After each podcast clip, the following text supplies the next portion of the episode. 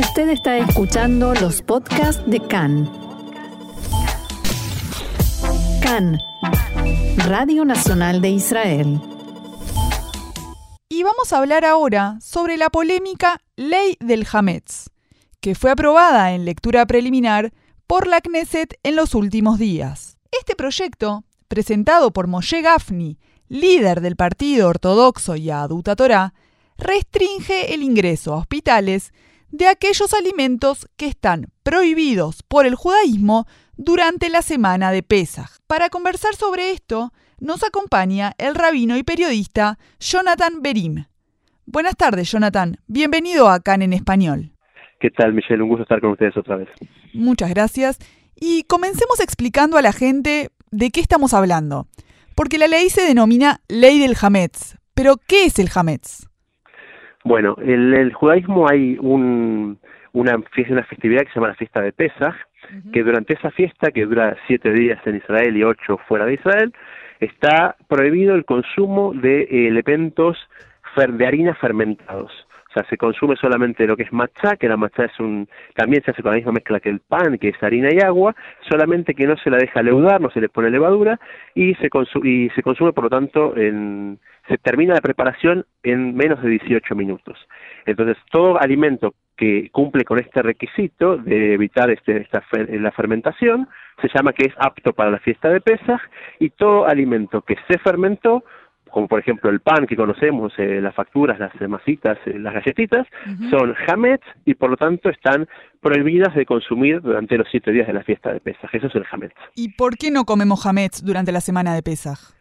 No comemos hametz porque el, la historia cuenta que cuando el pueblo judío salió de Egipto, salieron apurados.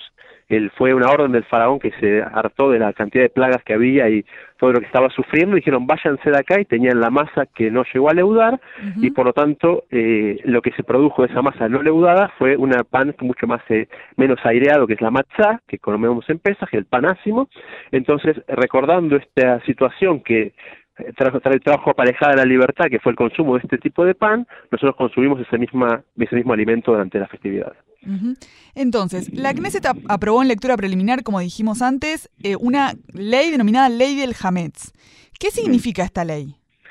Eh, bueno, primero, el, es, es, una, es, la segunda ley sobre el mismo tema. la, la, ley original se llamó eh, Ley de la fiesta del, justamente la fiesta de Pesach, Haga Matzot, la fiesta de la Matzot, y que ya viene de 1986, donde se aprobó esta ley que fue por un gobierno eh, no, no, no, ortodoxo ni, ni propuesta por ortodoxo, fue en el gobierno de Shimon Pérez, un gobierno centro-izquierda, donde se dijo que para, eh, para más que nada para eh, representar o para darle fuerza a la identidad judía del país, durante la fiesta de Pesach, en todo lugar donde la población sea mayoritariamente judía, no se debe eh, vender ni exhibir hametz, cosa de no eh, alterar ese, ese, espíritu festivo del no consumo de hametz. Entonces, esta ley es de 1986, tiene ya muchísimos años, y, el, y se aplicó, como siempre, eh, con mucha soltura, porque los lugares donde la mayoría de gente es judía, naturalmente la mayoría come de pesas, que le gusta que esté identificado el judaísmo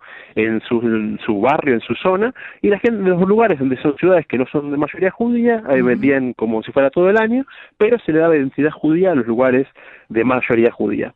Ahora, eh, ya hace un año, en el gobierno pasado, esta ley llegó al, a la Corte Suprema de Justicia, preguntando si era legal o no es legal, fue un complejo, conflictivo el tema de la Corte Suprema de Justicia, especialmente ahora que está con la reforma judicial, pero la Corte tiene un derecho que es eh, definir que algo no les parece.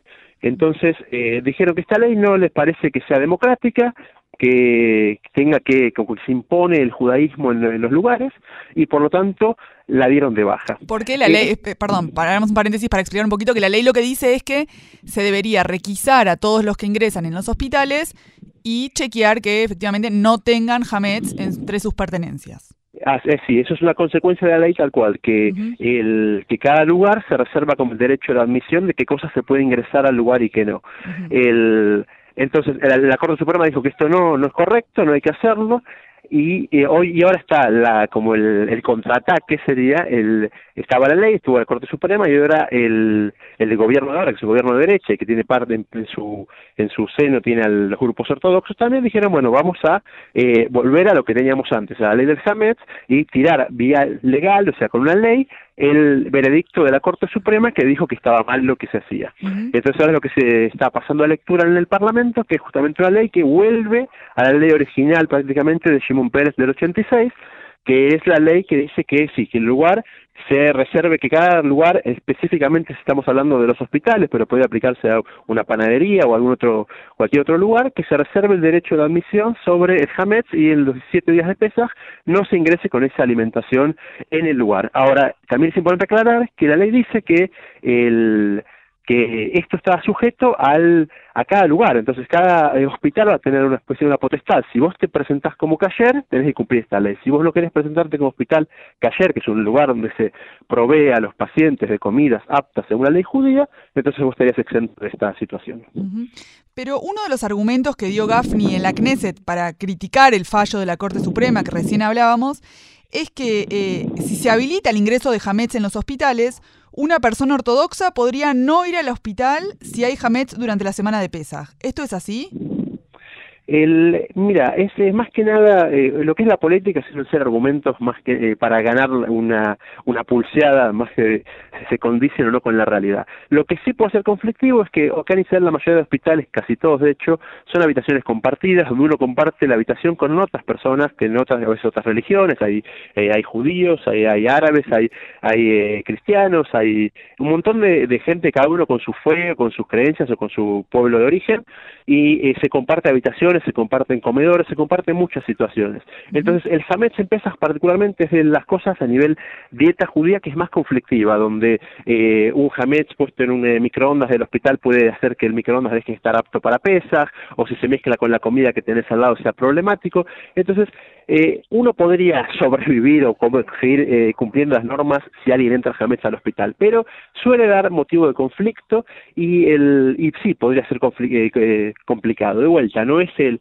no no no es imposible sobrevivir a esto, no es que una persona debería no internarse en ese hospital, no estoy de acuerdo con ese argumento, pero sí saber que es algo conflictivo a nivel legal y por lo tanto si se evita el ingreso, aparte que el hospital provee a toda la gente con la alimentación que necesitan y que no se falta traer nada de afuera, entonces sería más que nada hacer un posible conflicto y yo veo la ley como una forma de evitar ese posible, esa dificultad, ese conflicto. Pero entonces no estaría prohibido, según el judaísmo, que una persona vaya al hospital en caso de que haya Hametz.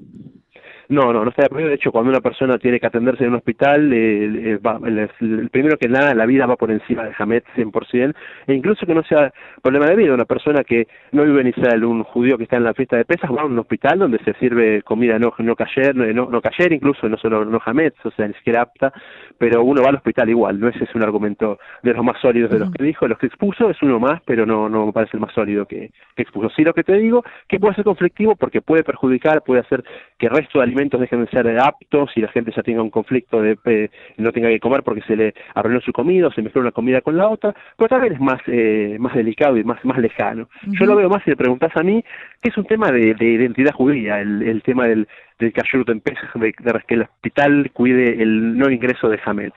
O sea, así como una persona va a una mezquita y se saca los zapatos por respeto a las costumbres del lugar, acá es un país judío donde no, no quiero que, de hecho, mi, opinión personal es que no queremos imponer el judaísmo, pero como un símbolo judío, ese, así como le gusta ver una Hanukkah, una, un candelabro en la fiesta de las luminarias de Hanukkah, es interesante que ver matzot y no pan en la fiesta de pesas, que son siete días al año. ¿Y qué diferenciaría esta ley con la ley de Kashrut en general, en el sentido de que estamos diciendo que, bueno, hay que requisar a la gente al ingresar a los hospitales durante la semana de pesas para evitar el Hametz, pero no se requisa a la gente normalmente, digamos, yendo al hospital por qué eh, esta ley del Hametz es más importante de alguna forma de la ley del Kashrut en general. Bueno, es una buena pregunta y una gran comparación. El, eso se basa en lo que te dije al principio del tema de, de lo conflictivo que es el Hametz. O sea, si una persona eh, en el comedor eh, se come un, algo, algo no, un caramelo que tiene en la cartera no cayer, eh, no afectar a los demás. Pero ya un sándwich o algo que te hace migas y ya es problemático, ya puede ser conflictivo en kashrut. Y de por sí, las leyes con respecto a nivel alajá, a nivel ley judía, las leyes del Hamet son más severas que las leyes del kashrut normal. Por eso, a nivel, cuando ahora que llega eso a la manifestación práctica de una ley eh, parlamentaria, también buscaron que sea un poquito más severa como contrapartida a la severidad que tienen las leyes del Hametz con respecto a las leyes del Kashrut en general. ¿Qué significa que son más severas? Que por ejemplo el, tienen detalles muy técnicos pero por ejemplo el, una persona una persona se, eh, se le mezcla una comida no cayer en una comida cayer. Le cae un, se le salpicó una, una olla salpicó a la otra. Algo común tiene unas leyes para anularse. Por ejemplo si uno una ley muy conocida que habla de uno en 60 cuando una parte eh, cae en 60 partes de otro elemento se anula Ahora eso no aplica al Hametz, por ejemplo, no es uno de tantas leyes, pero en una, una, una amiga de Hametz en una olla gigante de sopa callarle pesas, anula, eh, prohíbe toda la sopa. Entonces esa es la diferencia del Hametz, que es más estricto, más severo y por lo tanto requiere una práctica mucho más eh, eh, puntillosa. Bueno, muchas gracias, rabino y periodista Jonathan Berim, por estar con nosotros hoy aquí en CAN en Español. Por favor, un placer.